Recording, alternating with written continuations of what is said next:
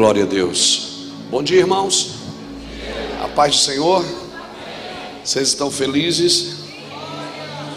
Glória a Deus, que bom. Estende a mão para cá, me abençoa. Aleluia. Jesus, obrigado. Obrigado pela tua presença, pela tua santidade. Obrigado pela tua glória. Obrigado, Senhor Deus, pelo teu favor. Tudo aquilo que não entendemos, mas mesmo assim recebemos. Aquilo que é teu nós recebemos, mesmo sem entender. Porque o Senhor é bom e o Senhor é um Deus que nos conduz debaixo de graça e de glória. Por isso nós nos humilhamos diante da tua santidade e pedimos que o Senhor estenda as, as suas mãos sobre Taubaté, sobre essa casa, sobre os pastores e líderes que aqui estão. E teu nome seja glorificado, ó Senhor, em nome de Jesus. Amém. Glória a Deus. Eu gosto muito de falar de manhã, porque de manhã a gente não tem muita bobagem na cabeça, né? gente acordou, tomou um café, né? E o hotel que a gente está é muito legal, porque você entra no elevador, o elevador é bem devagarzinho, e toca uma musiquinha. No quarto dia naquele hotel, você já dorme no elevador, porque o elevador é bem sossegado, assim, né? Tudo muito. E a musiquinha é para você voltar para a cama. Então, de manhã é muito bom de falar. Eu acho que por isso que Jesus passava as madrugadas com Deus e descia, ele já tinha tudo preparado. Ele descia, todo mundo ficava olhando, ele dizia: Vamos para o outro lado. E aí, mas nós chegamos de lá ontem, mas vamos voltar. Então, de manhã sempre é bom conversar, não é? Bom, ainda mais no sábado. É ou não é? Glória a Deus, ainda mais no sábado. Aí falando assim, a pessoa pensa, pastor Luiz é judeu. Não, eu sou de Itajaí, irmão.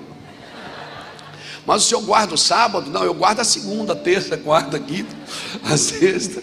Eu guardo todo dia. Na realidade, o judeu não guarda o sábado, é o sábado que guarda o judeu. Amém? Mas vamos deixar o, o sábado para a sinagoga, vamos falar aqui de outra coisa. Irmãos, é, quem estava aqui ontem? Quem não estava? Onde é que você estava, irmão?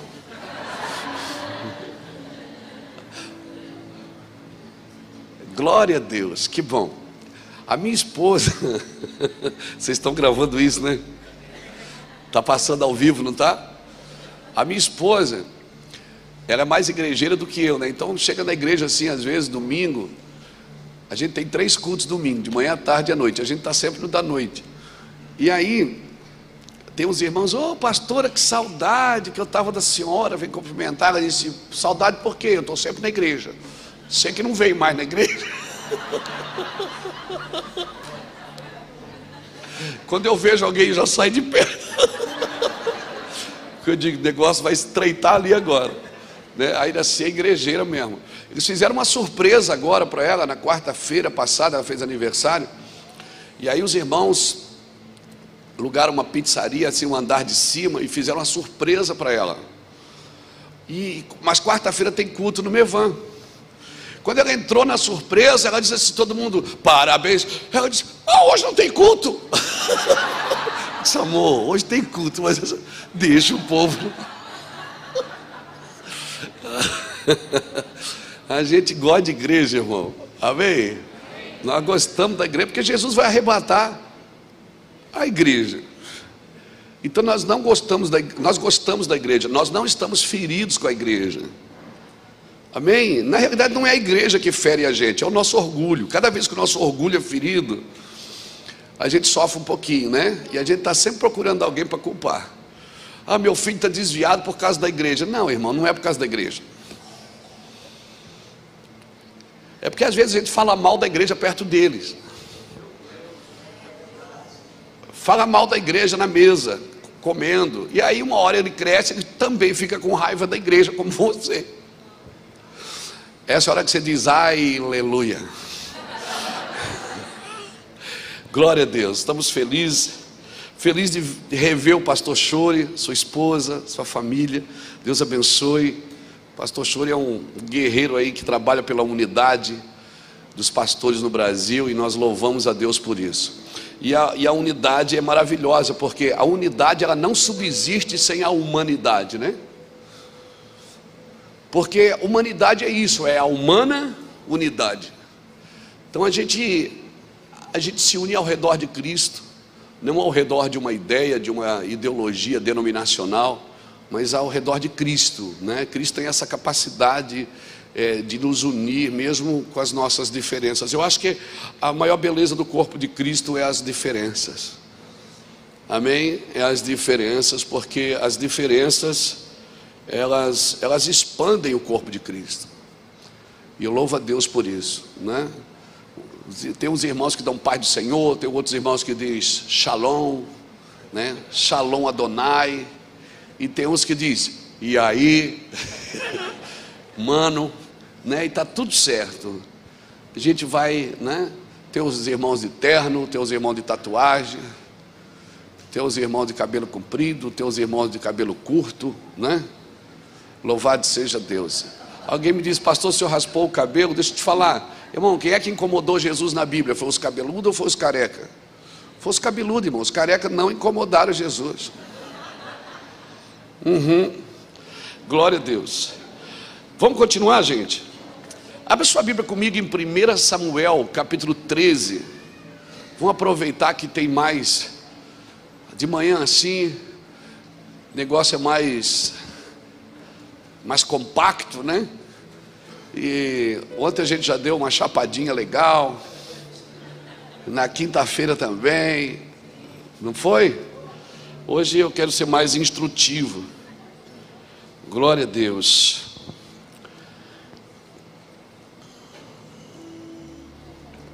É, enquanto você abre a Bíblia, nós trouxemos alguns livros ali. Eu jamais imaginei que eu poderia escrever um livro.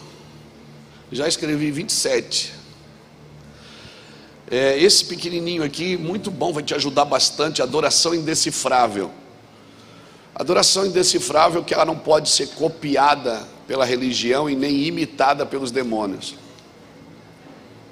É uma adoração atenta, autêntica, precisa e prática.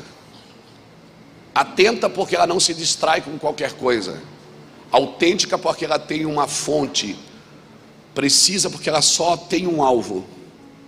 E prática porque ela tem serviço, ela não adora de olho fechado. Ela adora trabalhando, adora servindo. Amém? pastor Cristiano quer dar esse livro de oferta para alguém, não quer? Não é? Tem esse livro aqui que a gente escreveu alguns anos atrás, Paternidade para as Nações. Fala da paternidade de Deus. Esse livro é um best-seller, irmão. Esse livro assim, para a glória de Jesus. Eu fui um cara criado sem pai. Meu pai foi embora, eu tinha 13 anos de idade. Meu irmão tinha 10 e o outro tinha 4. Eu, bem dizer, ajudei minha mãe a criar meus irmãos. E minha mãe ficou grávida de uma menina que nasceu morta, depois de três homens. Meu pai foi embora, então eu fui ensinado desde pequeno a odiar meu pai, porque ele nos abandonou. Hoje meu pai é meu amigo, tem 76 anos, e muito legal, cara muito joia. E eu aprendi a amar meu pai por causa da paternidade de Deus. Quando eu entendi Deus como pai, eu nunca mais mendiguei amor. Eu nunca mais comprei amor pelo serviço. Nunca mais fiz algo para me sentir alguém. E eu fiz algo porque eu tinha que fazer, porque Deus queria que fosse feito. Então esse livro, tem alguém aqui que foi que foi criado sem pai?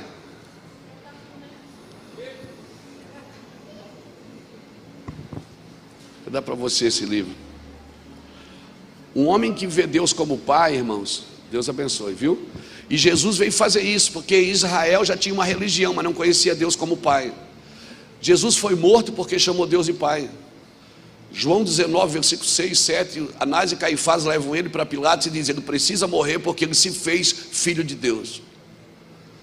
Toda religião tem um Deus, mas ninguém vai ao Pai, a não ser pelo Filho. Amém? Então, esse livro é fantástico. Esse livro aqui também é um livro maravilhoso, removendo as raízes da carência.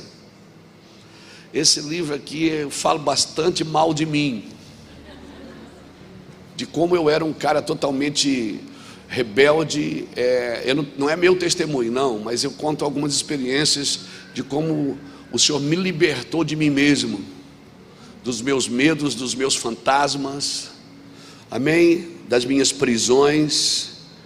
Esse livro aqui, quem tem medo? Glória a Deus. Pega aqui então. Tem o, o, o, o riqueza, a, o, o, o Jeová Rafa não tem ali não, né? Jeová Rafa é legal. Esse livro aqui é Avivamento para as Nações. Quem vai ser missionário e vai para as nações fazer a obra de Deus? Você vai? Então pega para você. Dá lá, Cris, prega. Glória a Deus. Esse livro aqui é do pastor Jackson, Gestão Profunda do Ser. O Jackson é o pastor dos empresários do nosso ministério. Nós entendemos que tem irmãos no nosso meio que foi chamado para ganhar dinheiro. E nós somos chamados para ganhar alma com o dinheiro deles. Só que esse livro não é ensinar você a ganhar dinheiro, é ensinar você a não ser ganho pelo dinheiro. A gestão profunda do ser. Porque se você não é um, gestor da sua própria vida, você não consegue gerir mais nada, irmão. Amém? Você vai ser um chefe na sua empresa. E o dia que você entender que a sua empresa é um ministério, porque a gente tem esse secularismo grego na nossa mente, né? É, lá em casa eu era pastor e meus dois irmãos trabalhavam. Aí você perguntava para minha mãe quantos filhos ela tinha, ela dizia: Eu tenho três, um é pastor e dois trabalham. Porque na cabeça da minha mãe eu não fazia nada. E hoje lá em casa tudo é pastor. Nós três somos pastores. Então, moral da história: ninguém mais trabalha lá em casa. Quem aqui vai ser empresário, vai ganhar milhões e vai investir milhões no reino de Deus? Quem vai ser? Quem? Quem vai ser?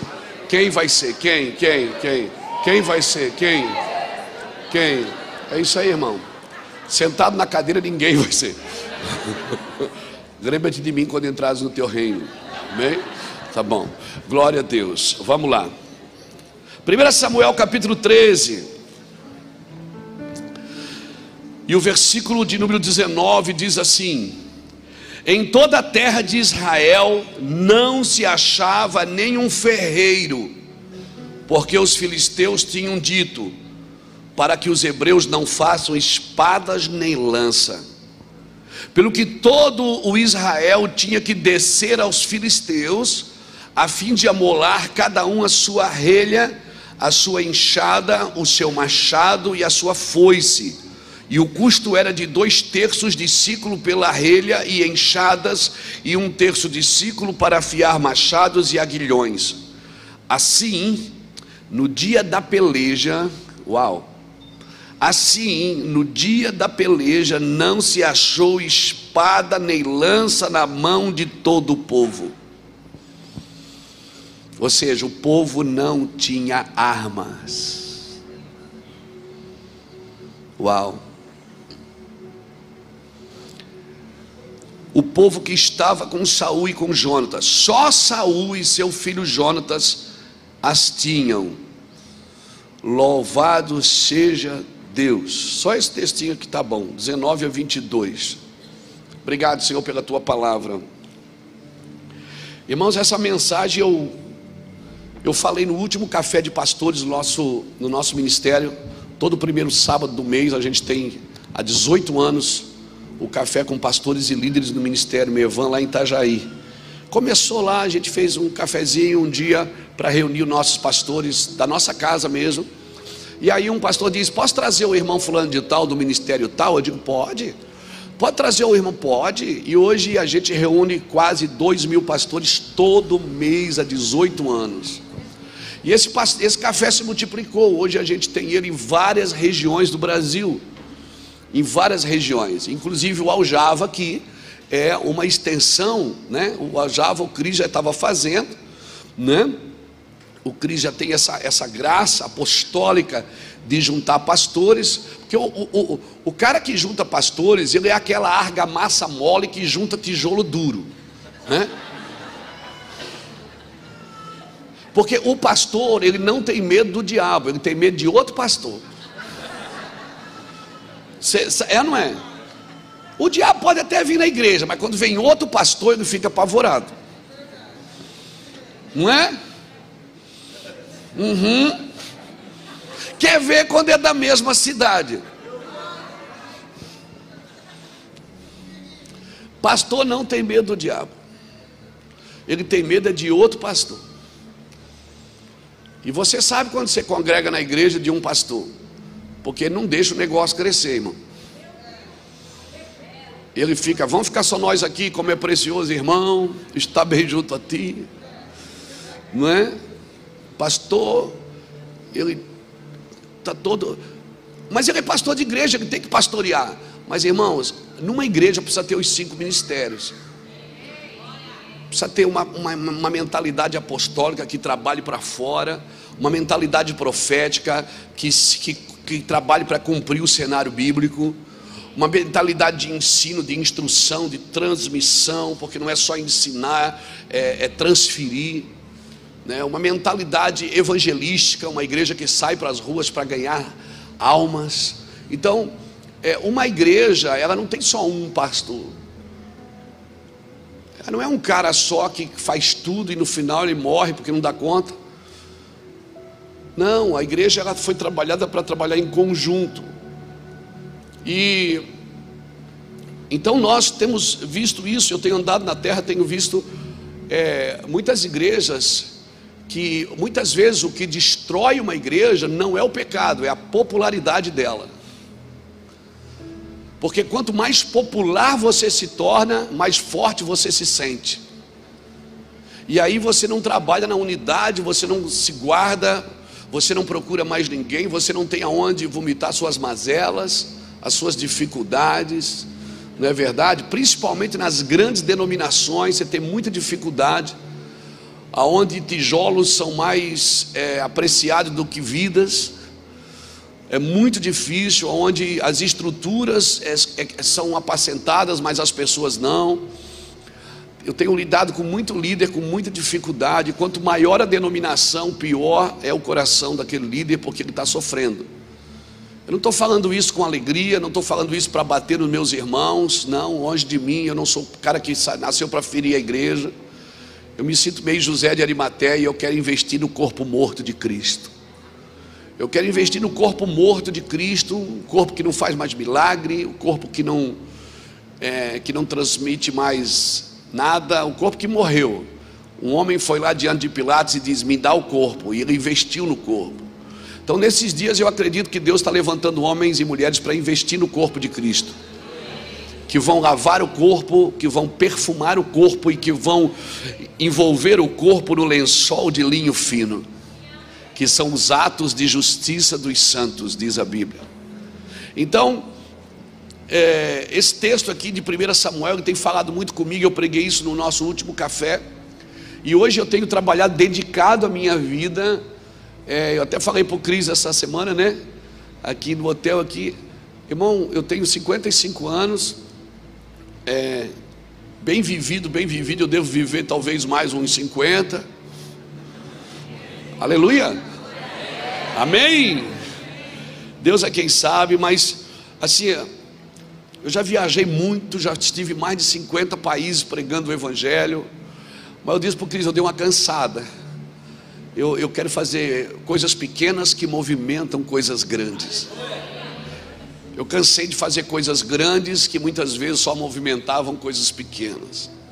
Ajuntamento que não sobrava nada para segunda-feira cultos de avivamento que na segunda-feira as pessoas voltavam às suas mesmas vidas, que não tinha é, desejo de transformação e de continuidade. Nós não temos problema de causar impacto. A gente causa impacto, né? Eu tenho aí uns 5 milhões de seguidores na internet, e se eu quiser causar impacto, eu causo impacto numa conferência que eu faço e junto gente, todo dia eu junto gente. Mas eu não estou afim de causar impacto, eu quero causar continuidade. Eu quero que uma geração conte as maravilhas para outra geração. Eu quero que daqui, eu sou avô de seis meninas, eu quero que daqui a uns anos as minhas netas releiam os meus livros para continuar a obra de Deus, naquilo que aprendeu, que a nossa casa recebeu. Então nós precisamos trabalhar para causar impacto? Não, nós precisamos trabalhar para causar continuidade. E para causar continuidade, eu vou precisar me desvencilhar de algumas coisas e acrescentar outras.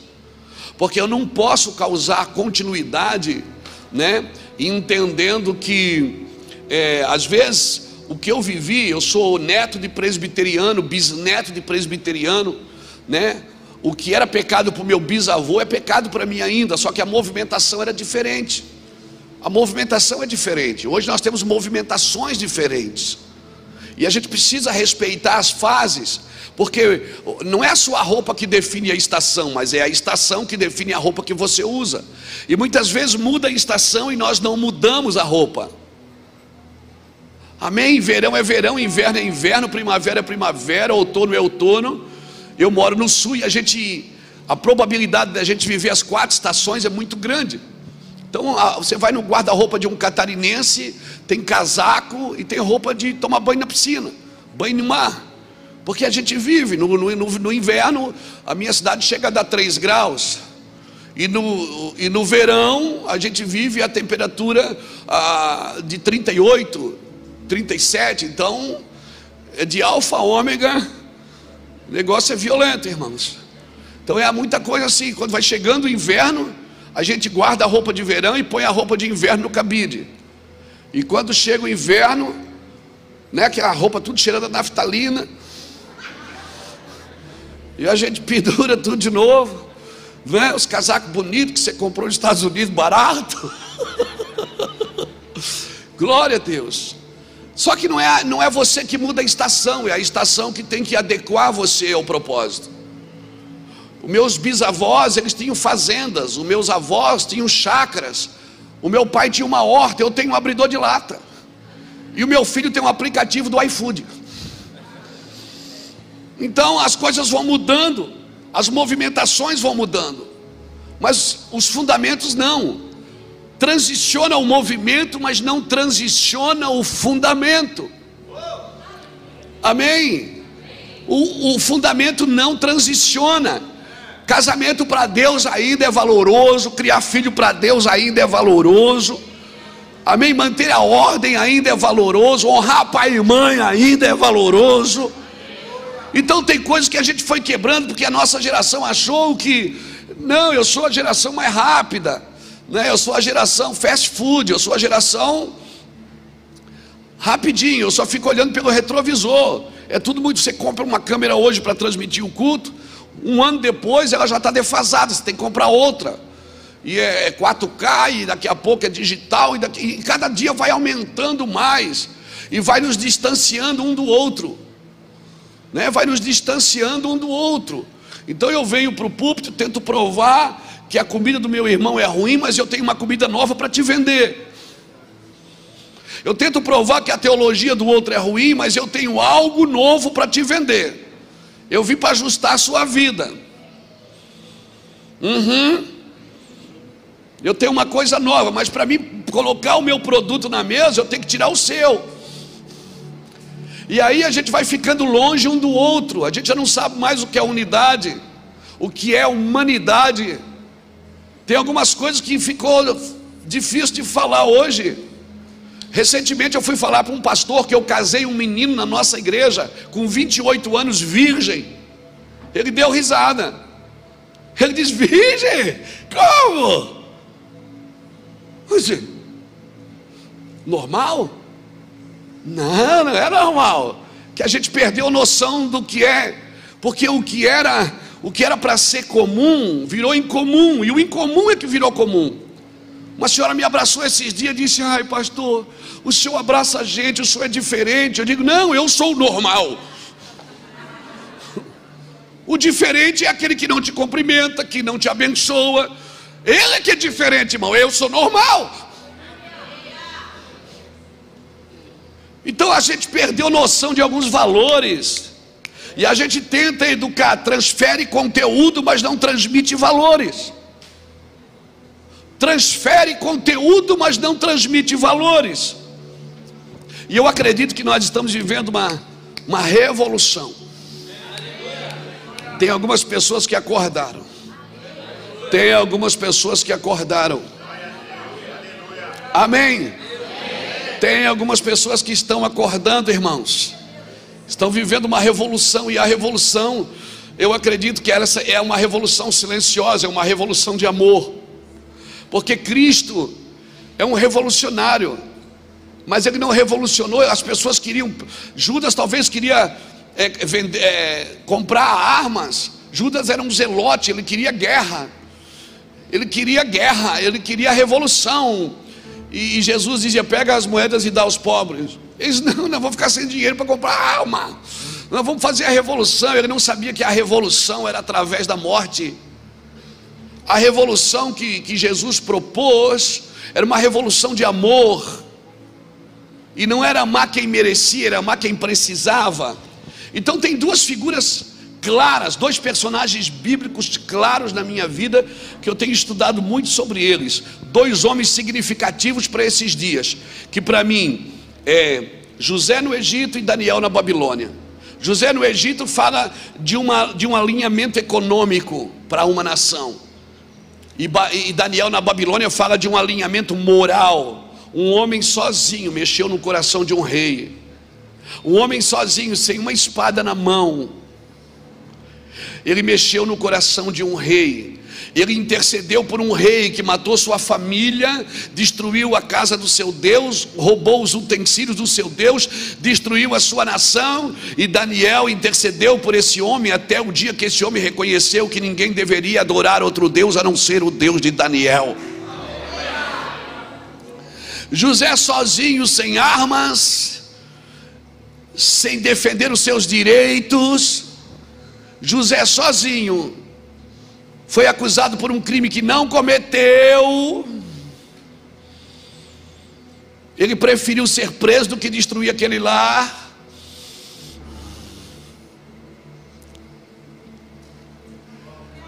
E foi, ainda bem que foi pouco tempo, ele ficou só 10 anos na cadeia.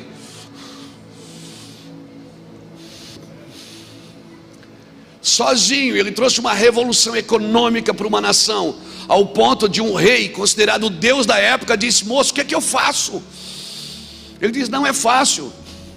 O senhor colhe e guarda 25%, ou melhor, guarda 20% da colheita, guarda o quíntuplo. E aí, quando chegar o ano de fome, o senhor vai estar. Tá... Ele disse: É, mas senhor levanta um homem para cuidar disso. Ele disse: Não, vem cá você. Faraó tinha medo de José, irmão. Ele tinha medo de José. Por isso que ele diz: José, cadê teu pai? Vai buscar teu pai. Vai buscar teus irmãos. Vai buscar tua família. Pega essa terra aqui para vocês. E às vezes eu acho isso diferente, porque os filhos das trevas são mais prudentes que os filhos da luz. Saul, quando olhou Davi, ele pensou: esse menino vai tomar meu trono, mandou matar Davi. Faraó disse: Esse menino é bom. Começou a investir no menino.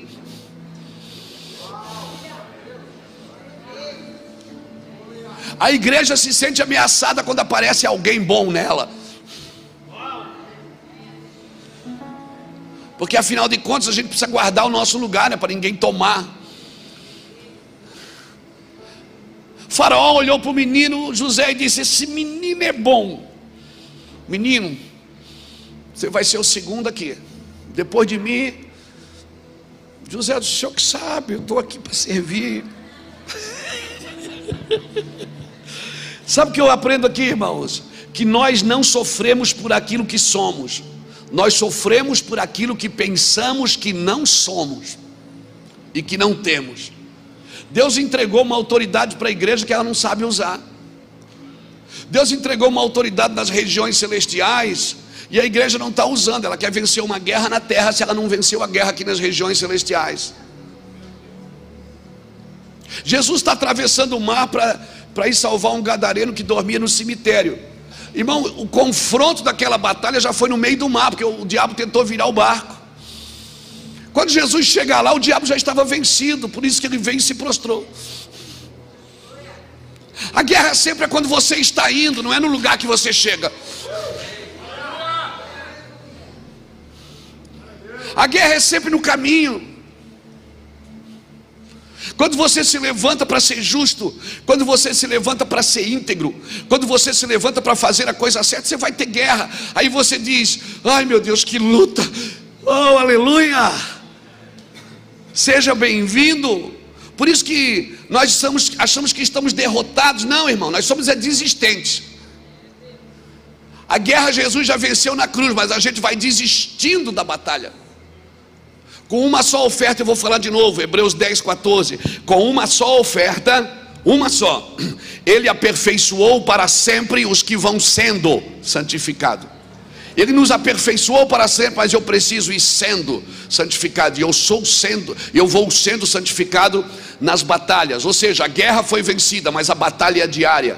E aí eu perco uma batalha e acho que perdi a guerra. Não, a guerra ele já venceu, por isso que eu sou mais do que vencedor. Por isso não entre numa batalha sem saber quem já venceu a guerra. A guerra ele já venceu. A guerra ele já venceu. A batalha é minha, o fato de eu perder uma batalha, perder duas batalhas, perder três batalhas, e quantas batalhas for necessário eu perder para descobrir quem venceu a guerra, eu vou perder. Por que, que eu estou perdendo? Porque você ainda não reconheceu quem venceu a guerra. Amém? Então eu não sou. Então peraí, pastor, eu sou derrotado? Não, você é desistente. Nós temos dificuldade de continuar. Eu não quero ser além daquilo que Deus quer que eu seja, mas eu também não vou ser a quem. Eu não quero ser além, eu quero o que é meu, o que Deus me deu, o que me entregou para fazer, mas eu também não vou ser a quem. Não vou ser a quem, eu quero fazer o que Deus me chamou. Amém? Jesus fez tudo que as pessoas queriam? Não. Mas ele fez tudo que Deus queria. João capítulo 17, de 1 a 5, ele diz: Pai, eu te glorifiquei na terra, concluindo a obra que tu me deste para fazer. Mas para ele concluir a obra que Deus mandou ele fazer, muitas vezes ele teve que dizer não para alguém. Muitas vezes ele teve que passar e não fazer nada por ninguém. Teve lugar que ele curou a todos, teve lugar que ele curou alguns. Então, por favor, não se importe de ser mal interpretado, de ser rejeitado. Não se importe, porque Deus tem compromisso com a profecia e não com um cenário que oscila de tempo em tempo. Então, o que eu estou fazendo hoje está contribuindo com a profecia bíblica? Pô, você viu a guerra, você viu a fome, você viu isso. Mateus 24, Lucas 21, Marcos 13. Estude Ezequiel, estude Daniel você vai ver que o cenário ele vai se formando. E a igreja fica apavorada. Parece, me parece que a igreja tem medo dos últimos dias. Porque afinal de contas a gente construiu, a gente está que nem o povo em Babilônia. A gente está tão, tão bem que não quero voltar para Israel. Eu não quero voltar para reconstruir nada. Eu não quero voltar. Eu quero ficar aqui. Aqui está bom demais, sou mas o Senhor tem um padrão de continuidade. Mas Deus não fala comigo, irmão, Deus não precisa ficar repetindo, porque a palavra dele ecoa para a eternidade. E eu volto a dizer: não me peça para tomar o controle, porque eu nunca perdi o controle, diz o Senhor. Não me peça, ah, Deus toma o controle, ó oh, Deus, estende a tua mão. Deus nunca deixou de controlar não cai uma folha do pé de uma árvore que não seja da sua vontade. Todas as coisas cooperam para o bem dos que amam a Deus e andam segundo o seu propósito. Deus tem compromisso com a profecia e não com o cenário. E aí eu leio esse texto. E o texto é claro, diz que não havia ferreiro em Israel. Israel tinha que atravessar a fronteira para ir afiar suas ferramentas. Os filisteus descobriram o segredo do aço, o segredo do ferro. Tinha guerreiro, tinha adorador em Israel, tinha rei, mas não tinha ferreiro. Não havia ferreiro em Israel. Os filisteus descobriram o segredo do ferro, do bronze, de como derretê-lo, de como dar forma, de como afiar isso. E eles tinham a graça de formar ferramentas. Então você vê aqui um monte de ferramentas: relho, enxadas, foices, E como é que você dá forma às ferramentas? Sabe o que eu vejo, irmão? Tem muita gente boa na igreja, mas muitas pessoas que não estão capacitadas pelo Espírito, que ignoram as ferramentas, que estão trabalhando por métodos. Deus não afia métodos, irmãos. Deus não unge métodos. Amém? Se é você quem faz a igreja crescer, é você que tem que alimentá-la. Crescimento é algo natural de pessoas saudáveis. Não sou eu que faço a igreja crescer. Nós gravamos ontem, né? No, como é que é o nome? Podcast. Uhum. Nós gravamos ontem, eu contei uma experiência que num, num tempo de viagem, 2019, eu preguei 503 vezes num ano que tem 365 dias.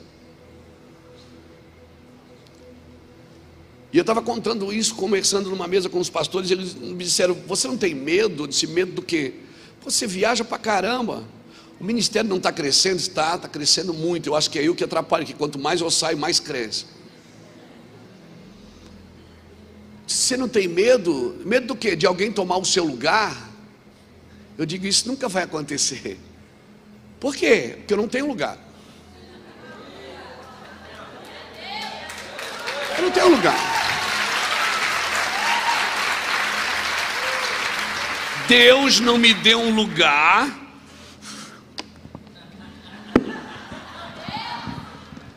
É meu, é meu. Sabe quem é que diz é meu? É as crianças, não são os adultos. A criança que pega o brinquedo e sai correndo e diz é meu. A mãe tem que abrir assim o dedo dela para tirar. E quando tira da mão dela, ah, entra em crise. Só é promovível quem é substituível. Só é promovível quem é substituível, quem tem coragem de largar uma coisa para pegar outra.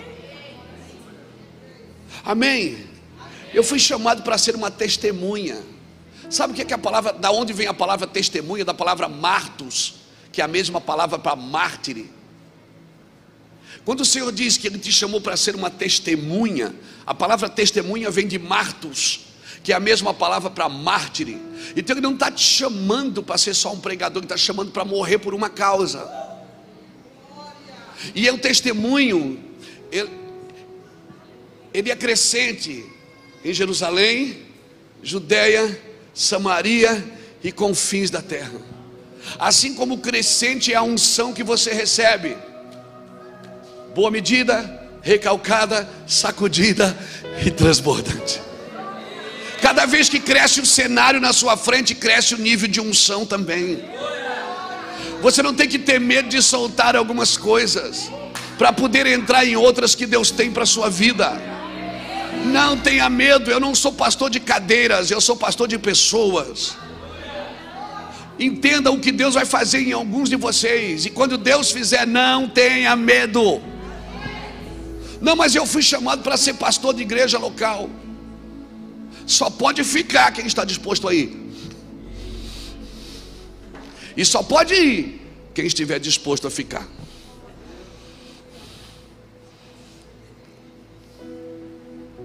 Porque o chamado não é seu, o chamado é dele. É eu que sou do chamado, não é o chamado que é meu. Ele que me chamou. Então eu preciso estar afiado, irmão. Irmão, eu vou falar uma coisa para você, não conta para ninguém. Quando alguém fala uma coisa perto de mim que eu nunca ouvi, eu escrevo e depois vou pesquisar o que é que era aquilo. Uma palavra difícil, coisa de que, que cara está falando. Esses dias alguém falou perto de mim, elucubrações, elucubrações, elucubrações. Meu Deus, elucubrações. Domingo eu estava lá, irmãos, as nossas elucubrações. E todo mundo, meu Deus, que sabedoria.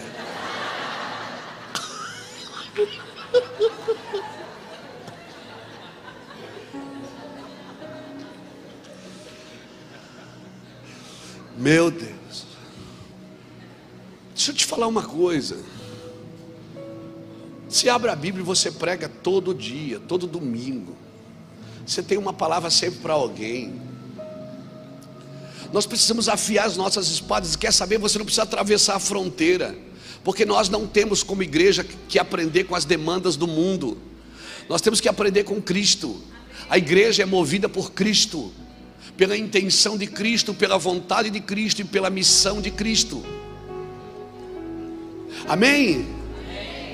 Chegou uma época no Mevan que a gente tinha comunhão todo dia, todo dia comunhão, comunhão, todo dia tinha uma festa, tinha chimarrão, tinha churrasco, e era comunhão, tinha futebolzinho, comunhão, comunhão, comunhão, comunhão, comunhão. Eu cheguei e disse, irmão, a comunhão não está levando a gente para lugar nenhum. Porque a igreja tem a vida da igreja, mas tem a missão da igreja. A vida da igreja tem que promover a missão da igreja, e a missão da igreja tem que promover a vida da igreja. Então eu, eu entro em comunhão com os meus irmãos para depois sentar na mesa e descobrir qual é a missão dessa comunhão, qual é o objetivo dela, para onde eu preciso ir. Nós estávamos tudo bem lá em Itajaí, sentadinho, todo mundo. O Ministério Mevan tem 21 anos, a gente é a primeira geração. O meu vice-presidente é meu amigo de infância. Eu tinha sete anos, ele tinha seis, na mesma cidade. Depois a gente se encontrou junto nos baseados da vida, e depois nos encontramos na igreja. E hoje ele é o vice-presidente do Mevan. Pastor Juscelio, eu conheço de anos, quando ele tinha cabelo. Nós somos amigos da juventude que resolvemos trabalhar juntos. Então estava tudo certo. Meu Deus, a primeira geração, a primeira, a primeira camada de tijolo, irmão, ela define se a parede vai ficar torta ou não. A primeira camada de tijolo estava arrumadinha, todo mundo arrumadinho. Aí começou um desconforto dentro da igreja. Começou um desconforto. Eu via meus irmãos tristes. O Júnior chorava pelo Nordeste. Eu vinha todo mês a Campinas fazer o café em Campinas, não estava aguentando mais. Começou a se levantar um grupo em Florianópolis, começou a se levantar um grupo lá no Pará, começou a se levantar um grupo no, em Porto Alegre. E aí, sabe o que eu fiz? Mandei a primeira camada de tijolo tudo embora. Peguei uma marreta. Sabe, é uma panela de pipoca. A pipoca começa a estourar, estoura, estoura, estoura. Aí quando para de estourar, você pensa, acabou. Mas quando você vira a panela, tem um monte de pipoca embaixo que não estourou ainda. E aí você fica perguntando: por quê? Por causa da panela? Por causa do azeite? Por causa do fogo? Não, por causa da pipoca que já tinha estourado e não tinha saído de cima daquela que não estourou ainda. E o Senhor começou a falar conosco sobre isso. Tire a pipoca que já estouraram, para que as de baixo comecem a estourar também. Irmãos, hoje, assim, em cinco anos, nós Varremos o Brasil com ministérios em todos os cantos do Brasil. A minha vida hoje é pregar no café do Juscelio, é pregar no café do Cris, é pregar no café lá no Pará, que eu estou indo agora, no Nordeste, no, em Porto Alegre. Por quê? Porque eles foram embora e, e começaram a multiplicar o que receberam em Itajaí. E só arrumaram trabalho para mim, porque agora estou viajando mais. E o ministério disse: Oh meu Deus, como a igreja cresceu, né, Luiz? Poxa, a sua palavra não foi eu. Foi as pipocas que foram estourando e foram indo para fora, foram crescendo. E nós não precisamos, mas qual é o método? As pessoas atravessam Itajaí, o Brasil para ir lá em Itajaí. O que, é que vocês fazem? Como é que vocês fazem? Eu não sei, eu sei que eu era cego e agora eu vejo. Mas tá, qual é o método? Qual é, qual, é como é que, qual é a apostila que vocês usam? Aí eu quero inventar para dar um, para ficar bonito. Eu digo, não, nós agora nós estamos. Toca uma música e nós vamos tudo para o chão, choramos, nos acabamos. Acordo de manhã, eu faço uma reunião. Aí no outro dia eu reúno tudo de novo. Diz assim, irmão, sabe o que eu falei ontem? Não é aquilo, não. Jesus falou comigo essa noite, vai ser outra coisa. Eles ficam olhando para mim e tudo chorando. Eu não tenho método. Marcos 4, 23 a 26 diz que o reino dos céus é semelhante a um homem que lança sua semente na terra e vai dormir. Quando ele acorda, não sabendo ele como, a terra por si mesmo frutifica. Primeira erva, depois a espiga, e por último o grão cheio na espiga. Primeira erva, depois a espiga. O problema é que nós estamos fazendo muita conta, porque a gente leu na Bíblia, né? Qual é o homem que vai construir uma torre e não faz as contas? Mas nós não estamos construindo torre. Nós estamos fazendo um altar. E o altar você não faz nada. Você só bota água, bota o sacrifício, bota tudo ali, dobra o joelho e diz: Deus, manda fogo aqui! Tem gente que vai lá, vai lá em Itajaí, passa no retiro com a gente e diz: Obrigado, pastor. Isso eu não falei nada para ele. Ele está mais perdido do que eu. Mas uma coisa a gente faz: nós nunca atravessamos a fronteira para afiar as nossas espadas na casa dos filisteus. Nós nunca atravessamos a fronteira para aprender com outros métodos, com outras formas. Nós sempre fomos ao cabeça que é Cristo. E se o cabeça mandar a gente rasgar os nossos livros de inteligência, nós rasgamos. E se o cabeça disse, Luiz, você está fazendo errado, eu vou no púlpito e digo, irmãos, perdoe, eu fiz errado. Deus não quer assim. E a gente refaz tudo de novo.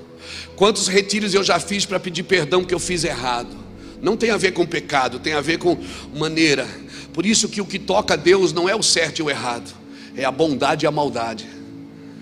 Tem muita gente boa fazendo errado e tem muita gente má fazendo certo. O certo e o errado não impressiona Deus. É a bondade e a maldade. Porque você pode fazer do jeito certo com a intenção errada. E você pode fazer errado, mas você tem uma intenção correta. E Deus vai te discipular, meu irmão. Não atravesse as fronteiras, não afie as suas ferramentas na casa dos filisteus. O mundo não tem nada, a terra não pode curar a igreja.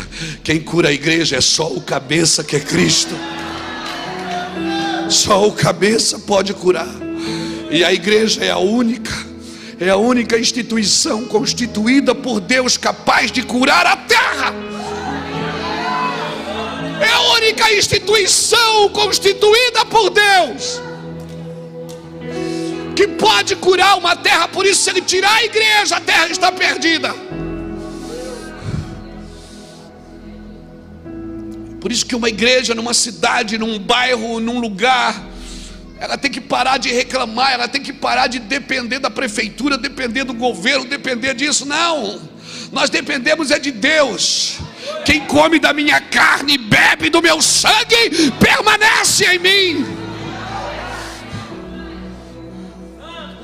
Nós temos que parar de depender de todo mundo. Nós ainda estamos atravessando as fronteiras e afiando as nossas ferramentas. Nós não temos que afiar nossas ferramentas. Você está diante de um cara que estudou pouco. Eu não tenho orgulho disso, não. Fui estudar depois de velho. Depois de velho é que eu ganhei diplomas. Eu estudei pouco. E quando me deram um microfone e um púlpito para pregar, eu disse: que eu tenho para dar? Eu comecei a chorar, peguei o microfone e comecei a chorar. E comecei a chorar, as pessoas olharam para mim, achavam que eu estava chorando por causa da glória de Deus e começaram a chorar também. E de repente a glória de Deus invadiu aquele lugar e todo mundo dizia: Meu Deus, que unção. Eu digo: Não era unção, era medo.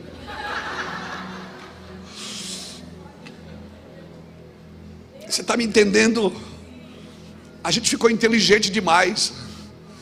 A gente parou de comer da árvore da vida e começou a comer da árvore do conhecimento do bem e do mal. A gente parou de depender do Senhor. Tem sempre alguém batendo nas nossas costas e oferecendo uma facilidade maior. Por favor, não, não troque, não troque. Não troque o sacrifício. Se tirar o sacrifício da igreja, você perde a ressurreição. O ponto forte da igreja é Cristo. Ele é tudo e em todos. E eu não, mas eu quero afiar minhas ferramentas. Sabe como que se afia a ferramenta? É fogo e martelo. Fogo, martelo, bota no fogo e pá! E depois põe na água. Psh, e depois no fogo e pá! E depois na água. Psh. Não atravesse as fronteiras para aprender em outro lugar. Você pode fazer curso de administração Você não vai administrar a igreja como Cristo.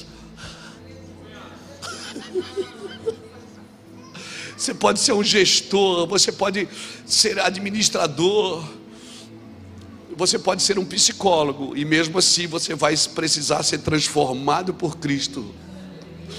Você pode ser um psiquiatra que estuda a mente humana, mas quem conheceu a mente de Cristo? Você vai precisar da mente de Cristo.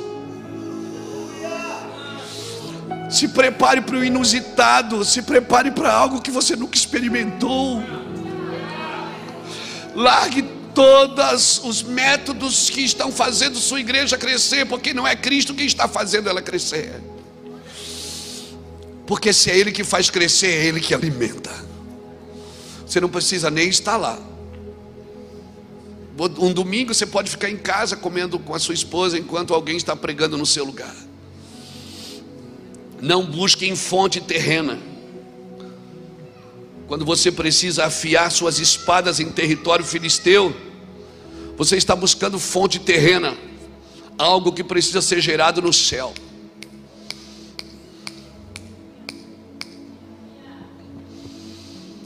Vai buscar no céu, cara.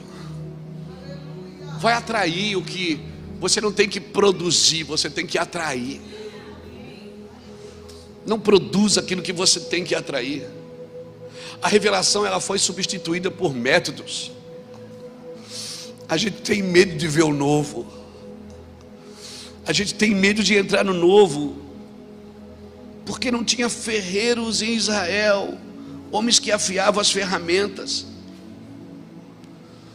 A gente vai trocando a revelação por métodos que já vêm embalados e vêm prontos.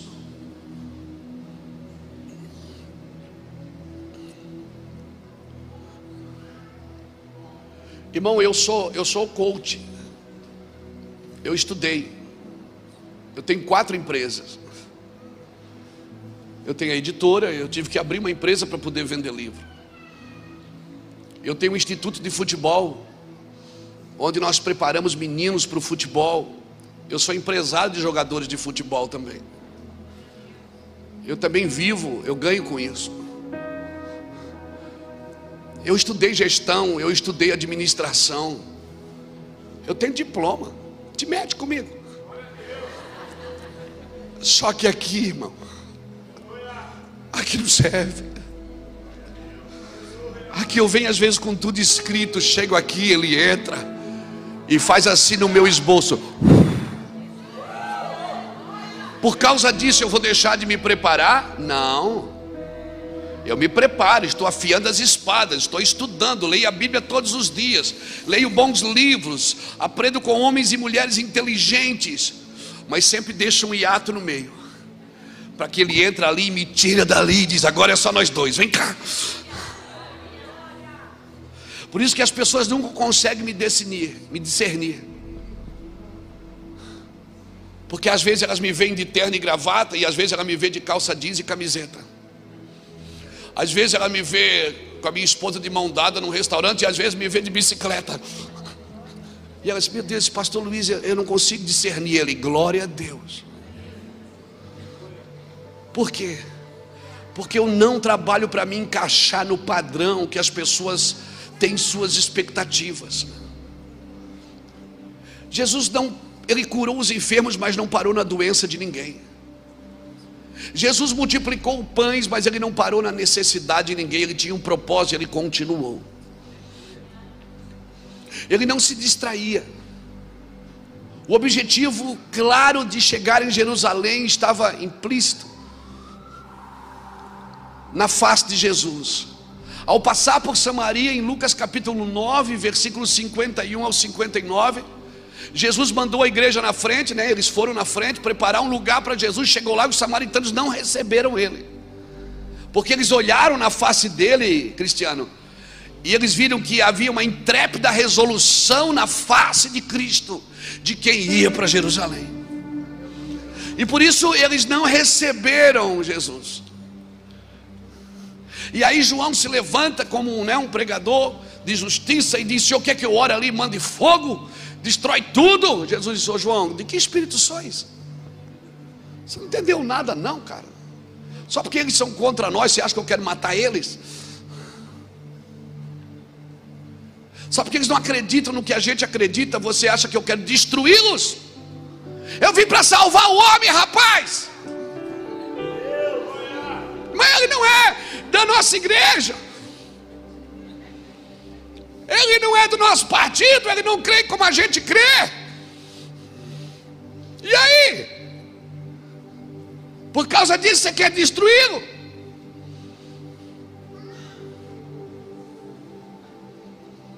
Quando você chegar na eternidade, você vai ter três surpresas. A primeira surpresa que você vai ter, você vai dizer assim: ah, meu Deus, quem eu pensava que estaria aqui, não está. A segunda surpresa é você vai olhar e vai dizer: Meu Deus, que eu pensava que não estaria, está. E a terceira você vai dizer: Eu estou. Eu consegui.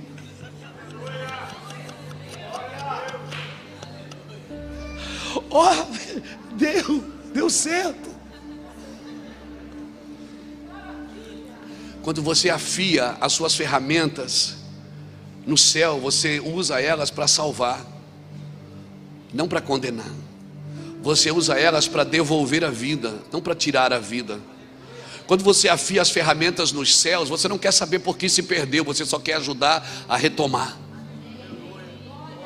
Quando você afia as suas as suas ferramentas no céu, o sentimento de Cristo vem para dentro de você haja em vós o mesmo sentimento que houve em Cristo Jesus, que sendo Deus não tomou por usurpação ser igual a Deus, mas a si mesmo se esvaziou, tomando a forma de servo e sendo obediente até a morte e morte de cruz. Mas Deus lhe deu um nome que está acima, você sabe. Quando você afia suas ferramentas no céu, você entende por que que Jesus fala algumas coisas para você que nem você acredita nelas ainda. Jesus discipula nossa consciência e a gente muitas vezes, ah, não é assim que eu creio, mas Jesus diz, mas faz. Mas por que, que o Senhor quer que eu faça uma coisa que eu não creio? Eu estou libertando você. Não tem a ver com eles, tem a ver com você. Eu já fui em lugares que eu pensei, é, realmente Deus não faz acepção de pessoas. Eu já fui em lugares que eu pensei, uau, eu não sou crente, eu pensei que eu era. Aleluia. Então se prepare para fazer coisas que você não acredita nelas.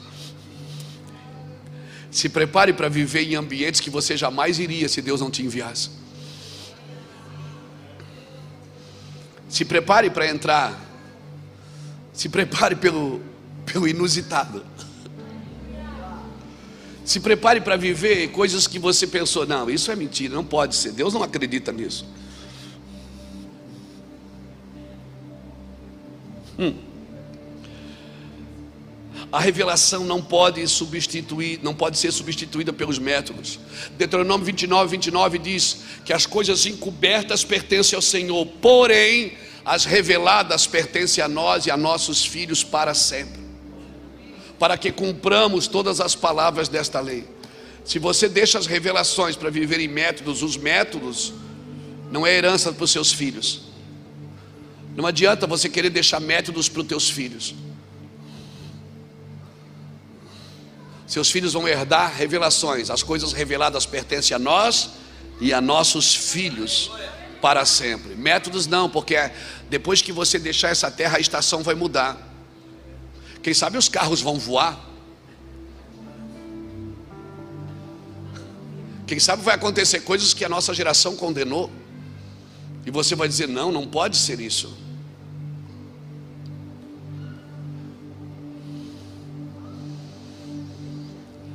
Se prepare, irmãos.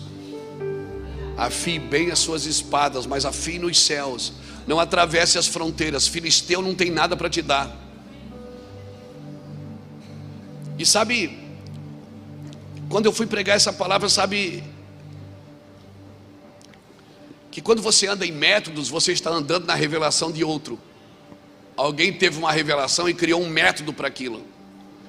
E chega um tempo, já não busca mais novas revelações, a estação muda e continua no mesmo método.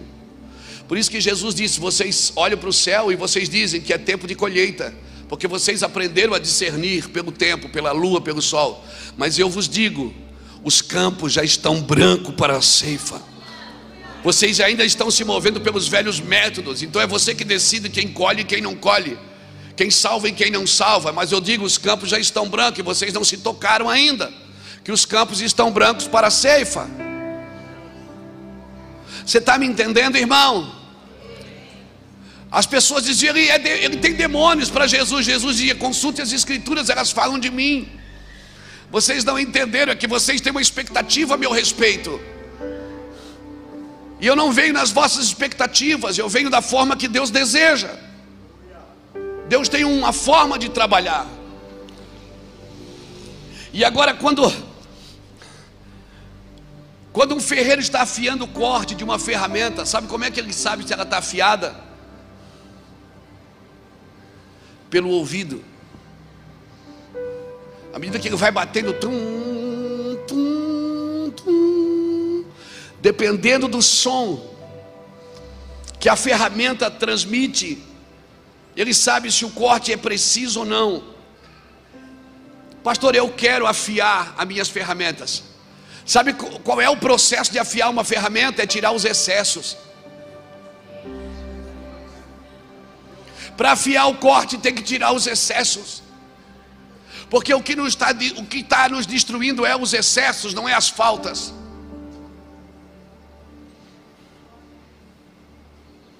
Não é as faltas. Eu, Deus me chamou para representá-lo e não para substituí-lo. Eu tenho tanta informação que eu acabo substituindo uma revelação de Deus para a minha vida e para a vida das pessoas, irmãos. O ferreiro ele afiava o tom de uma o fio de uma espada pelo tom.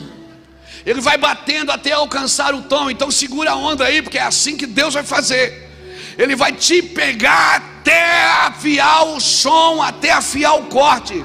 Ele vai tirar todos os excessos que a religião colocou na sua vida, nos seus ouvidos, na sua mente, no seu comportamento. Levante sua mão, eu quero declarar isso, meu irmão, em nome de Jesus. Todos os excessos da igreja brasileira cairão por terra para a glória de Cristo. Amém. É assim que Deus vai afiar a nossa espada. Deus ainda afia o mundo. Quando Ele diz: Ouve, ó Israel, o Senhor. Senhor, eu te dou condição e te dou autoridade. Eu tiro toda a minha autoridade da minha própria vida. Eu entrego a minha vida, eu submeto a minha vida para que o Senhor tire todos os excessos dela. O que Deus condena é o excesso. Por isso que ele condena a glutonaria, condena a embriaguez, ele condena a prostituição, ele condena a imoralidade. Tudo isso é o que? Excesso. A ganância, o que é, que é ganância? Excesso.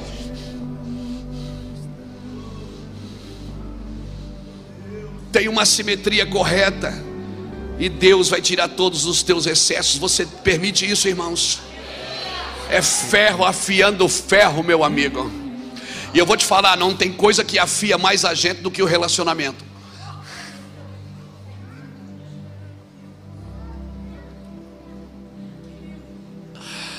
Por isso, nenhum líder vai ser bom de unidade sem primeiro aprender a ser ofendido. E quem não se ofende será um grande líder em unidade. O líder que não se ofende é uma semente para a unidade.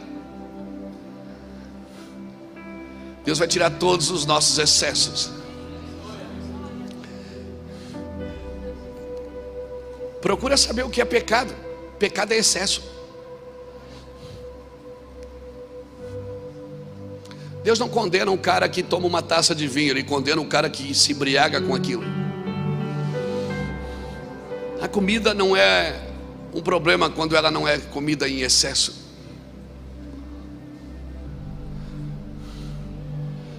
Até o doce, ele diz: Achaste mel? Provérbios, come o que te basta. para que porventura não te fartes dele e venha vomitar depois, Provérbio 16, 25 ou 25, 16. Está na Bíblia. Até o doce, quando é comido demais, te faz mal. Quando nós dissemos, Senhor, afia minhas ferramentas, Deus vai dizer: Eu vou tirar todos os excessos, vou tirar teu olho grande, eu vou tirar você dessa ganância, eu vou tirar você desse isolamento, desse individualismo, porque Deus condena o individualismo. Deus celebra o indivíduo, mas condena o individualismo. Eu oro para que Deus tire todos os excessos da minha vida. E sabe o que é tem acontecido, irmãos? Porque a gente substituiu a revelação pelos métodos, a gente começou agora a comprar a revelação.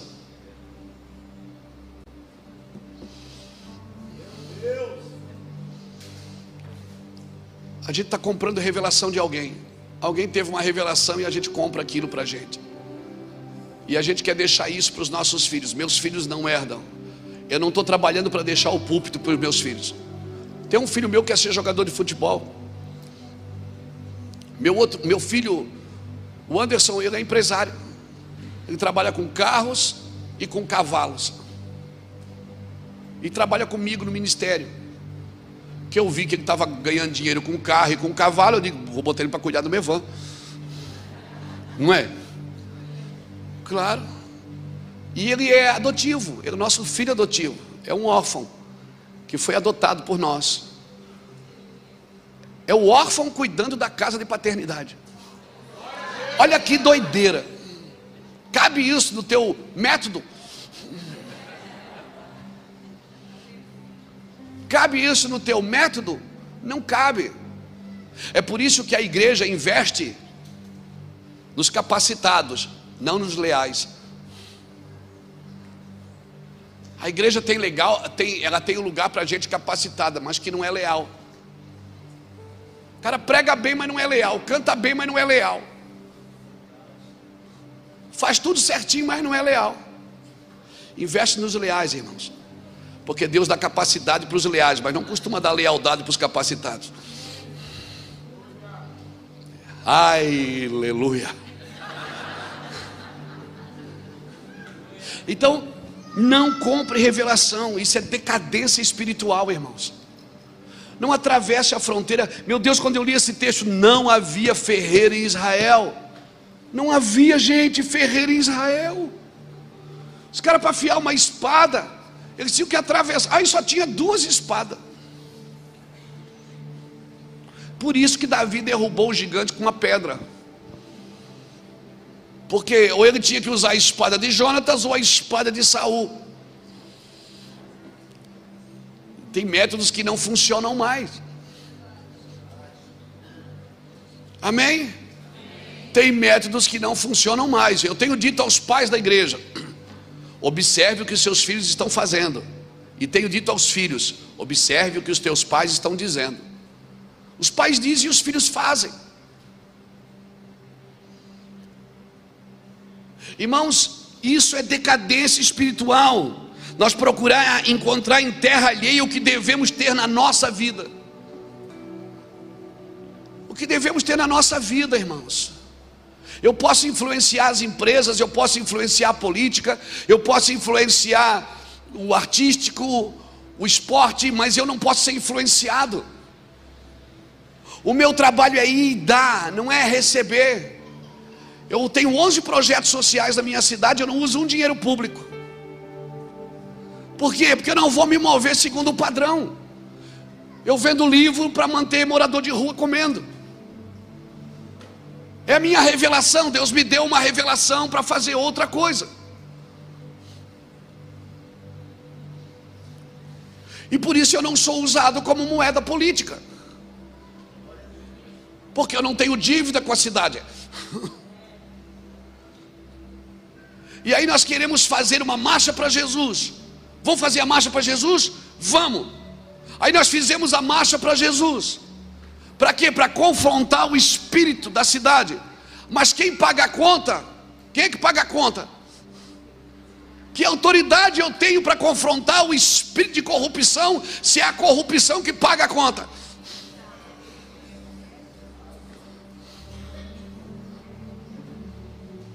Que autoridade eu tenho para subir num trio elétrico e dizer em nome de Jesus, eu repreendo toda a corrupção dessa cidade, se é.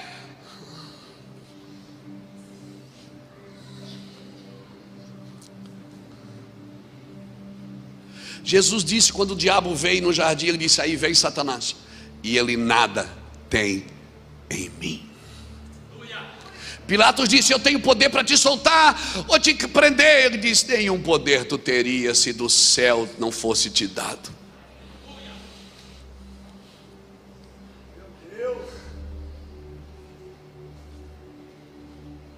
Nós não trabalhamos, irmãos, para o governo favorecer a igreja. Nós, como igreja, que devemos servir os governos. Nós somos chamados para levantar as mãos de quem governa, mas é mal, não interessa.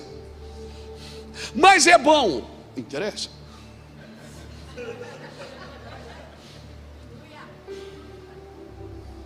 Nós somos chamados para influenciar, irmãos, para entrar, para fazer. Das duas, uma, a gente tem medo de se envolver, ou quando a gente se envolve, a gente se perde. Por quê? Porque se envolve e acaba vendendo a unção. Quem não quer, irmão, uma unção dessa? Que você ora pelo cara falido e ele começa a prosperar. Quem não quer uma unção dessa que você ora pelo doente, ele, ele, ele é curado instantaneamente. Quem não quer uma unção dessa, você atravessa o oceano, vai numa nação, libera uma palavra e Deus faz algo sobrenatural lá. E aí você fica, eu oro para os outros, Deus está dando dinheiro para eles e não dá para mim. Você nunca se perguntou por que, que Deus me usa para os outros e eu estou sempre na luta? Porque essas ferramentas, irmãos, é para servir e você não pode afiá-las em outro lugar se não for na eternidade. Quem é da terra pensa na terra. Nós somos da eternidade, irmãos. Nós somos da eternidade. Não, não afie as suas ferramentas. Faça bons cursos, estude tudo que você puder até ele chegar. Quando ele chegar, irmão, e dar aquela soprada no seu cangote, já era, meu amigo. Paulo deixa claro isso para mim. Ele disse: Eu sou judeu, benjamita. Sobre a lei eu sou irrepreensível. Eu deveria me gloriar disso. Aprendi aos pés de Gamaliel, mas tudo que era lucro para mim eu considerei como perda, para que eu pudesse alcançar a Cristo. E não considero só isso como perda, considero todas as coisas Leia Filipenses capítulo 3, depois você vai entender. Ele diz: Eu desejo conhecê-lo. Quando ele escreve Filipenses, ele já tinha ido ao terceiro céu e voltado. Ele já tinha visto coisas sobrenaturais. Ele ainda está dizendo no versículo 10 do capítulo 3 de Filipenses: Eu desejo conhecê-lo. Ele já tinha ido no céu, ele já tinha visto muita coisa. E ele diz: Eu desejo conhecê-lo. Uma fome terrível, uma fome sobrenatural. Eu desejo conhecer a comunhão dos seus sofrimentos e o poder da sua ressurreição para que eu também possa ser salvo. Paulo, cadê os homens que têm habilidade de afirmar, de, de afiar outros homens? Eu não estou orando para Deus levantar pregadores, eu estou orando para Deus levantar ferreiro, porque pregador tem bastante, mas com muito excesso. Eu estou orando para Deus levantar ferreiro, Eli. Eu estou orando para Deus levantar ferreiro, Chore ferreiros que vão afiar outros homens, e às vezes até sem palavras, só com a sua vida, com, o seu comportamento. Nós não precisamos de mais pregadores, não precisamos de mais igreja, nós precisamos afiar as que já tem. É muito excesso, irmão. É muito excesso. É muita promessa de coisa que Deus não quer dar. É, é... Hum. Cadê os homens que dão forma? Cadê os homens que tiram os excessos da igreja brasileira? Cadê os homens, as mulheres que foram chamados para isso? Irmãos, agora pasmem, pasmem. A palavra ferreiro, ela vem da palavra charash, que quer dizer lapidador, talhador, hábil na destruição. Sabe o que é um ferreiro? Ele é hábil na destruição. Então, quando você estiver diante de um ferreiro, se prepare para ser demolido. Um ferreiro sempre vai confrontar, confrontar os seus excessos. Um ferreiro sempre vai confrontar as suas habilidades, que elas muitas vezes são terrenas, animais e diabólicas, e você acha que vem do céu. Olha o que diz um ferreiro. Ferreiro significa sharash. Depois você entra lá. Entra aí no Strong, na tua Bíblia, no grego, no hebraico, no aramaico, no arcaico, no mosaico, e, e estuda ela aí. Você vai ver o que é que significa ferreiro, sharash, que quer dizer lapidador, talhador, hábil na destruição, soldado que lapida. Eu oro por esses homens e por essas mulheres na igreja brasileira. Eu não oro só por pregadores inteligentes, eu oro por pregadores leais, homens que vão fazer as coisas como Deus está determinando.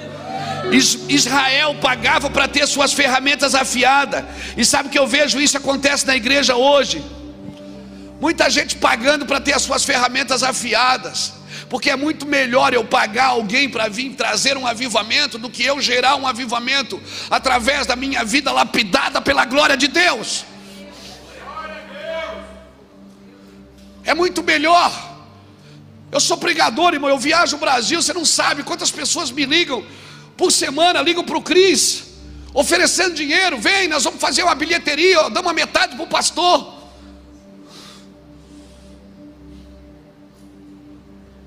Ó, a gente tem lugar para 3 mil pessoas. A gente cobra uma bilheteria e dá a metade para o Luiz. E aí a minha alma grita: Luiz, vai, você está precisando. Eu digo: quieta-te dentro de mim, Satanás. Fica quieta aí, alma, porque tu ainda o louvarás. Você pensa que a gente não é tentado? Você pensa?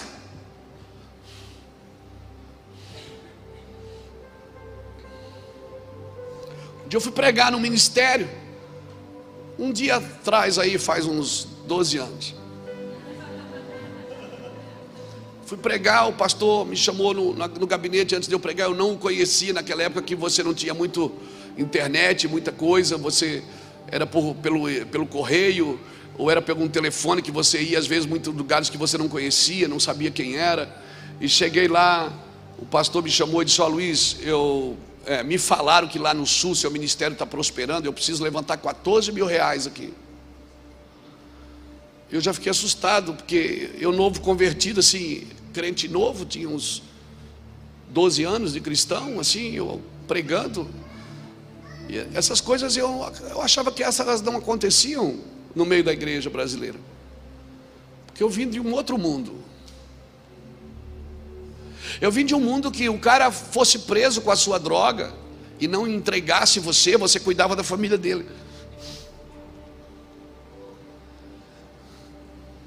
Eu vim de um mundo que tinha códigos de lealdade. Que bandido respeitava a mulher do outro bandido.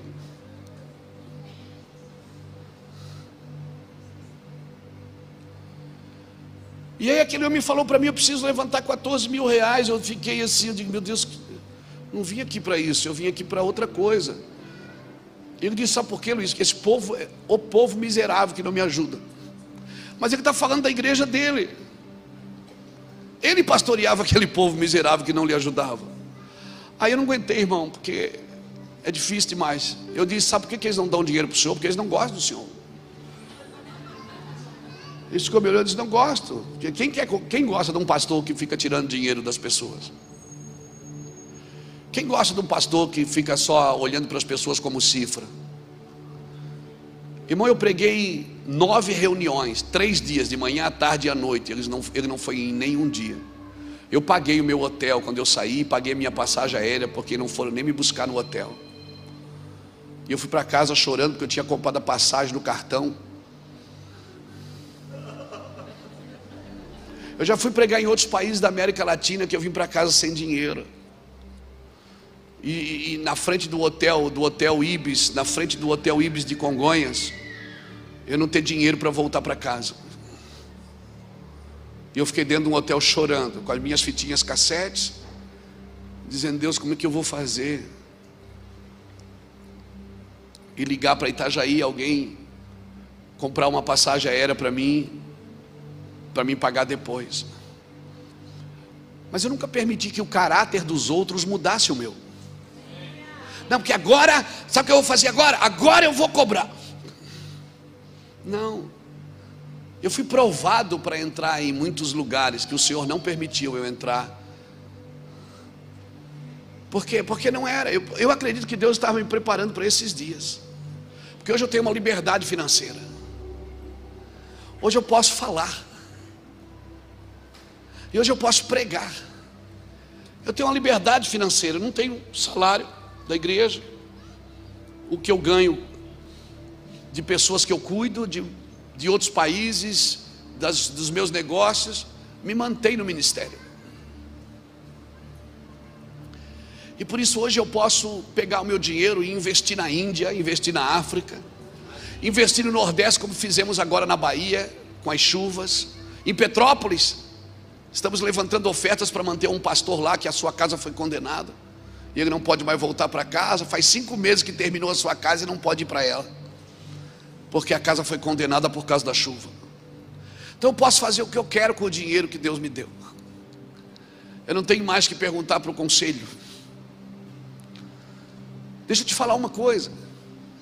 Não afie as suas ferramentas na terra.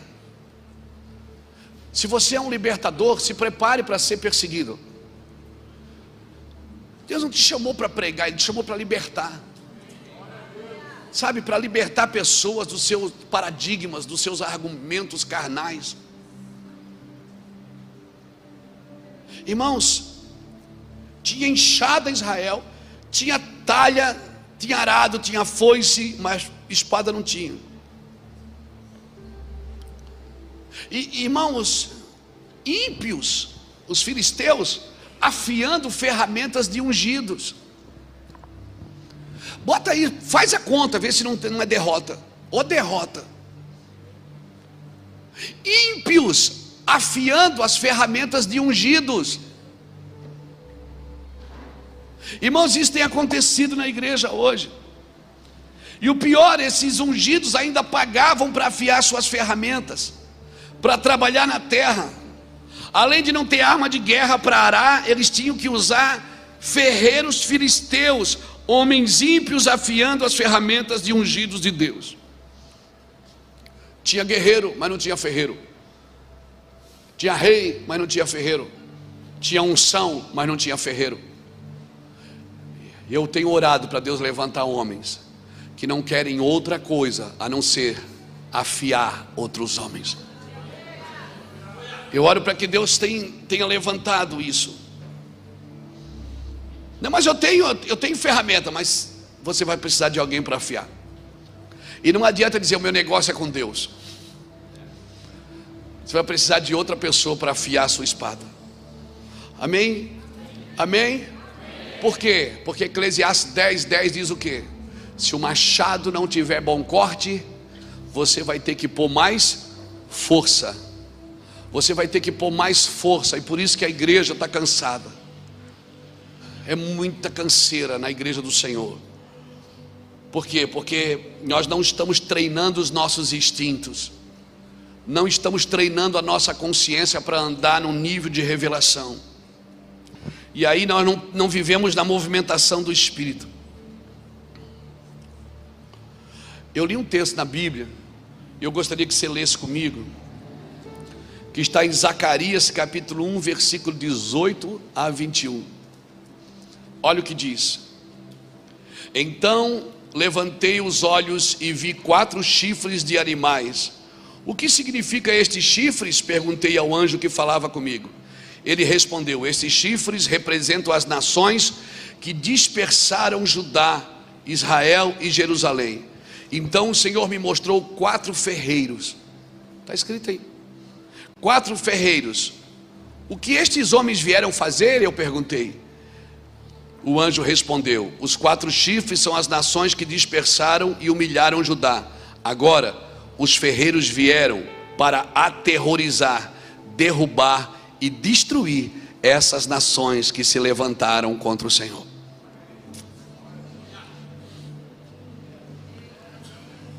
Nós vamos ter que afiar o corte. Quatro ferreiros que destroem quatro chifres. Não mostra espada nessa guerra de Zacarias, mostra ferreiros. Diga não aos excessos, irmãos. Diga não àquilo que tem te roubado da dependência. Diga não. Não saia da dependência de Deus nunca na sua vida, não saia. Não saia. Eu fui chamado para depender de Cristo. Você foi chamado para depender de Cristo. Não afie as suas ferramentas em outro lugar que não seja na presença de Cristo. Fique de pé comigo.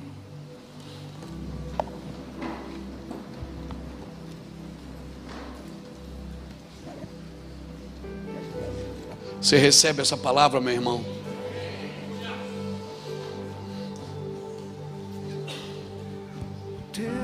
Amor está ganhando forma. Aleluia. O teu amor está ganhando forma. O teu amor está ganhando forma em mim.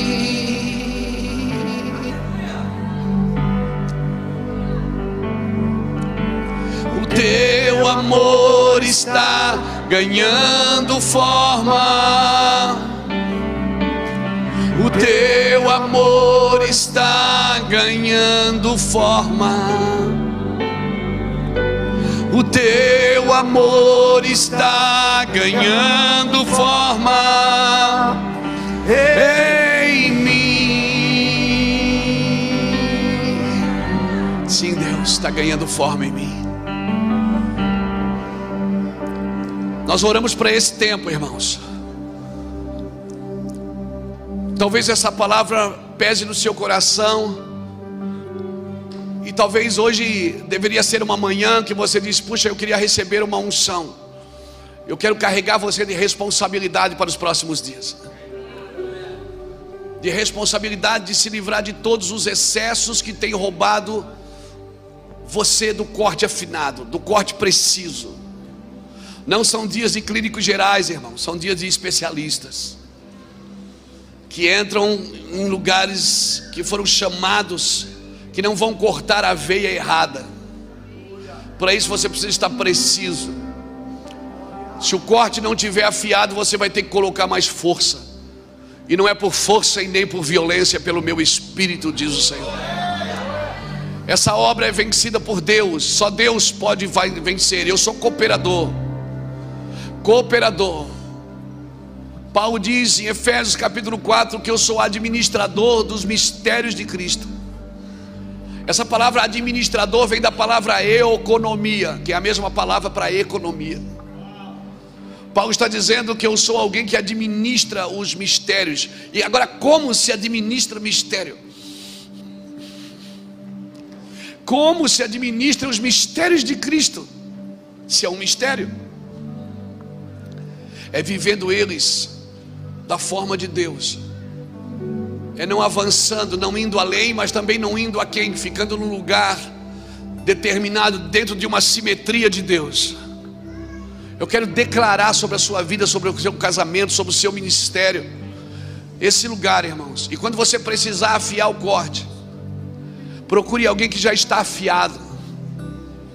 Não, não procure alguém que vai carregar você de métodos, que vai te dar pontos, que vai te dar dogmas, que vai te dar metodologias para você fazer a sua igreja crescer. Não precisa, irmãos. Crescimento é algo natural de uma geração saudável. Se você alimenta bem, os seus filhos não precisam dizer para eles crescerem. Eles vão crescer, porque se eles estão comendo bem, estão dormindo bem, eles estão vivendo bem, eles vão crescer. Não tem como não crescer num lugar sadio. Eu quero declarar sobre a sua vida, sobre o seu ministério. Se você quiser vir aqui na frente, fique à vontade. Você está na igreja, nós estamos com o Senhor. Se você quiser vir e dizer, eu quero isso, Eu quero isso. Eu quero isso. Eu quero ser afiado, mas eu quero ser afiado no lugar certo. Eu não quero ser afiado na terra. Eu não quero procurar as terras dos filisteus para. Filisteu ímpio não vai afiar minhas armas, não vai determinar o que eu tenho que fazer. Quando você entra no mundo dos negócios, você entra para influenciar. Quando você entra em algum na mídia, você entra para influenciar, não para seguir o padrão.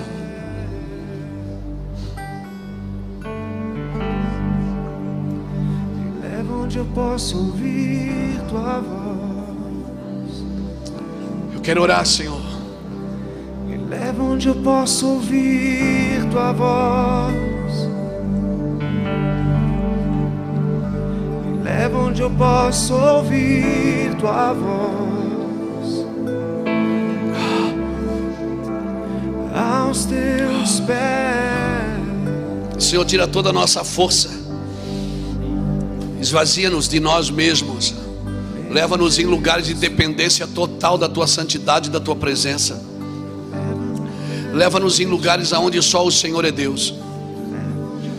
Leva-nos em lugares aonde só o Senhor fala, aonde só o Senhor ministra. Leva-nos em lugares de dependência total da tua santidade e da tua presença, Pai. Não nos permite, Senhor Deus, nos vender não nos permite que a nossa unção, Senhor Deus, seja substituída por métodos. Arranca de nós todos os métodos. Senhor, nós fomos chamados para administrar os teus mistérios. E como administradores de mistérios, Senhor, nós temos que depender totalmente do Senhor. Toca a nossa casa, toca a nossa vida, toca a nossa família, toca os nossos filhos. Vem com o teu fogo, Senhor. Vem com o teu fogo sobre nós, Senhor. Vem com a tua glória sobre nós, Senhor. Abre o coração da tua igreja, abre a mentalidade da tua igreja. Vem com a tua presença, Pai. E que teu nome seja glorificado em nome de Jesus. Em nome de Jesus. Arranca de nós toda dependência emocional de pessoas, de instituições toda dependência emocional que nós temos, Senhor. Leva-nos para um lugar de segurança, um lugar em Ti, Deus, de segurança em Ti. Em nome do Senhor Jesus, eu quero declarar que há ferreiros em Taubaté. Eu quero declarar que há ferreiros em São Paulo, que há ferreiros no Brasil. E nós não vamos atravessar as fronteiras espirituais para afiar as nossas ferramentas em outro lugar que não seja na igreja. A igreja do Senhor é a única instituição constituída por Deus capaz de transformar o mundo e guardar a família. É por isso que o mundo se levanta contra a igreja. Porque se tirar a igreja, a educação vai embora. Se tirar a igreja, irmãos, a moral vai embora. A família é desinstituída. A igreja trabalha para manter a família, para manter a moral, para manter a educação.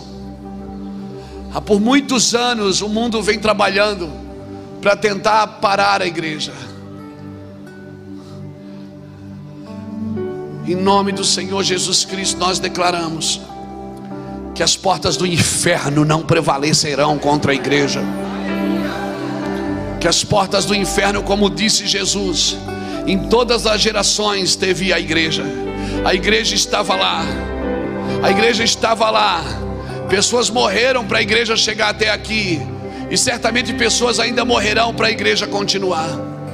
Mas em nome do Senhor Jesus, a igreja sempre está presente no cenário de Cristo. A igreja sempre está presente. Fique em Jerusalém, não saia procurando métodos. Você vai ser revestido do alto, vai ser revestido de poder. E a unção que for despejada na sua vida vai te capacitar para andar em lugares altos com Cristo. Queremos declarar isso para a glória de Jesus. Amém. Aplauda o Senhor bem forte, irmão.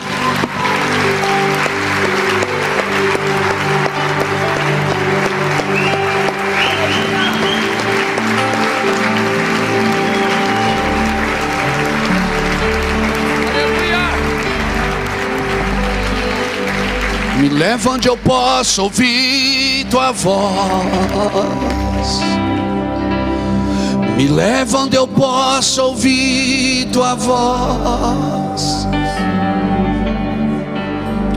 Me leva onde eu posso ouvir tua voz. Aos teus pés. Eu oro para que você influencie o mundo, influencie os negócios, influencie as indústrias, influencie o comércio. Eu oro para que você seja uma influência e uma fluência correta em cada lugar que Deus te levar. Eu oro para que em todas as mesas que você sentar, as decisões saiam do seu coração e da sua mente. Eu oro para que você seja consultado eu oro que os políticos procurem você para ser consultado. Eu oro para que os empresários procurem você para ser consultados. Eu oro para que as pessoas que têm muita grana procurem você para ser consultados. Eu oro para aqueles que não têm aonde dormir. Procure você para ser para que você seja consultado. Eu oro por isso para que você seja um canal de vida onde você estiver. Mas isso só é possível se você afiar suas ferramentas em Deus, é em Cristo. Amém? Louvado seja Deus. Foi um prazer servi-los na mesa do Senhor. Foi um prazer servi-los. Se você deseja adquirir alguns dos nossos livros, esse é o momento de você fazer à noite, eles não vão estar ali. Amém? Para que eu passe o microfone agora, gente. Vem cá, meu pastor.